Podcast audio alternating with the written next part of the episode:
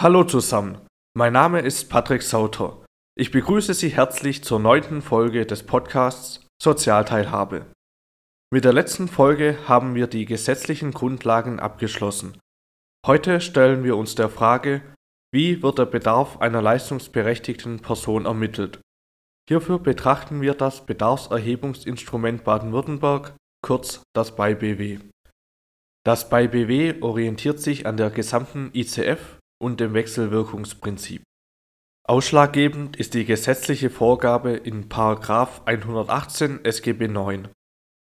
Die Ermittlung des individuellen Bedarfes des Leistungsberechtigten muss durch ein Instrument erfolgen, das sich an der internationalen Klassifikation der Funktionsfähigkeit, Behinderung und Gesundheit orientiert.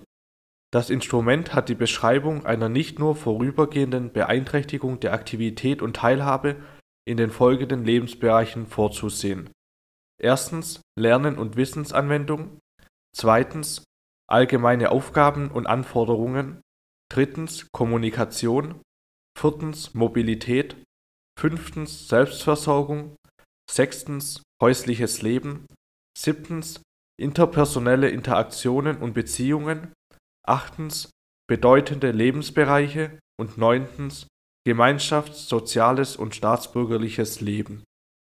Das Instrument soll den gesamten Unterstützungsbedarf von Personen mit wesentlichen Behinderungen aus deren Perspektive und unabhängig von einem Hilfeangebot erfassen. Insbesondere bei Personen, die in einer stationären Einrichtung sind, ist das ein schwieriges Unterfangen. Daher kommt es darauf an, die Teilhabebeeinträchtigungen in den neuen Lebensbereichen unabhängig von den dort erbrachten Angeboten zu erfassen.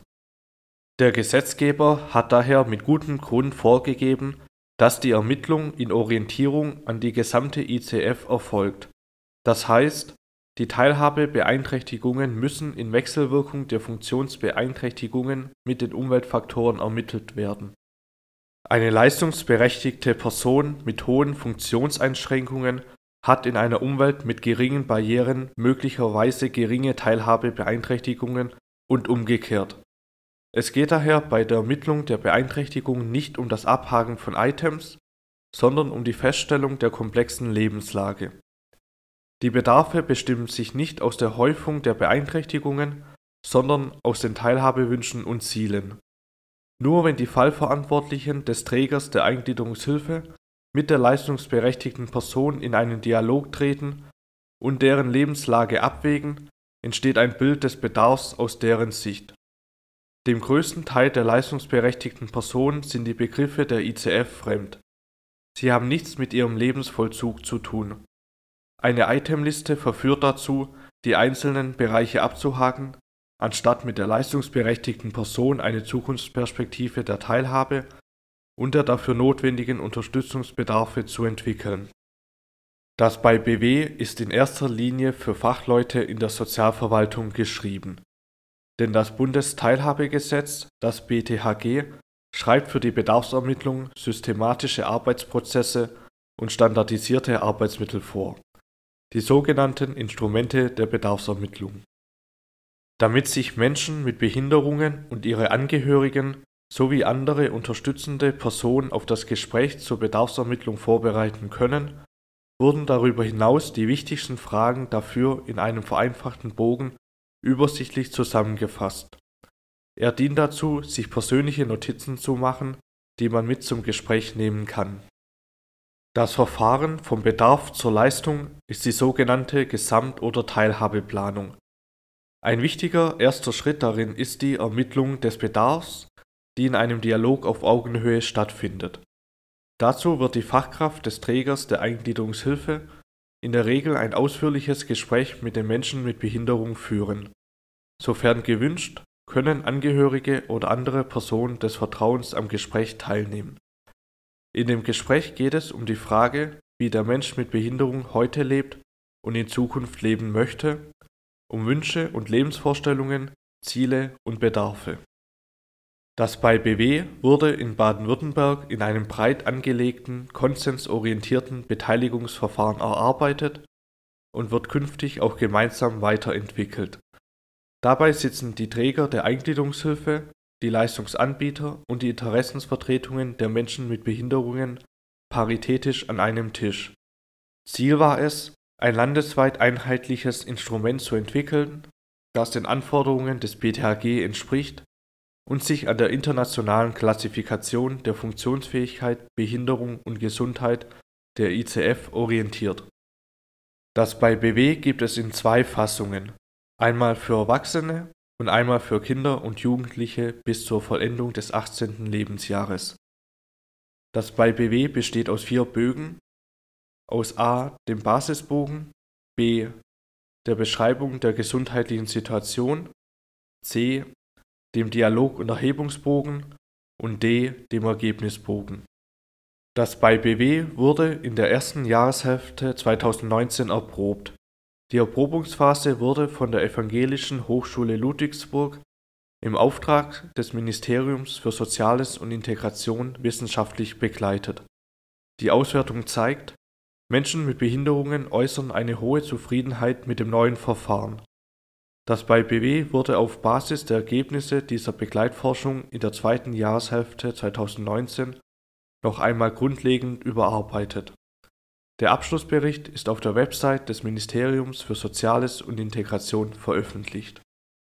Im Zentrum des bei BW stehen sowohl die Ermittlung der Wünsche und Ziele des Menschen mit Behinderung als auch die Ermittlung von Fähigkeiten und Beeinträchtigungen in den neuen Lebensbereichen der ICF.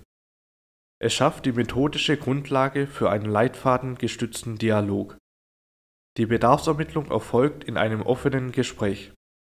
Dabei ist es wichtig, den Fokus der Bedarfsermittlung auf die Sichtweise des Menschen mit Behinderung zu legen. Dabei werden die Fragen und Themen des BeiBW individuell, situativ und altersgerecht angepasst. Das gilt insbesondere bei Kindern und Jugendlichen mit Behinderung. Das BeiBW ist weder Formular noch Fragebogen. Das heißt, die Fragen werden weder der Reihe nach abgearbeitet noch wörtlich vorgelesen.